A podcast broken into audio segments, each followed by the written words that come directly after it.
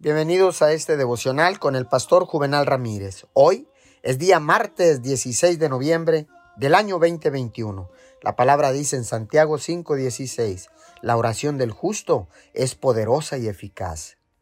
Muchas veces, cuando pensamos en el poder, pensamos en algo que ocurre rápidamente, con una velocidad y una fuerza casi milagrosa. Pero el poder de la oración no lo determina de esa manera. De hecho, Santiago dice que una manera en la que un tremendo poder se desata es cuando oramos persistentemente. Eso significa que tomará algún tiempo y sobre todo determinación para no rendirse. Sea paciente y sea confiado cuando ore.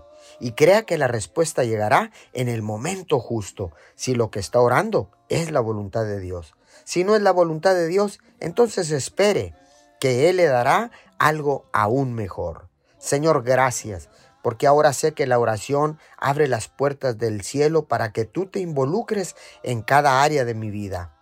Y también, Señor, te involucres por todo lo que oramos. Te damos gracias en el nombre de Jesús. Amén y amén.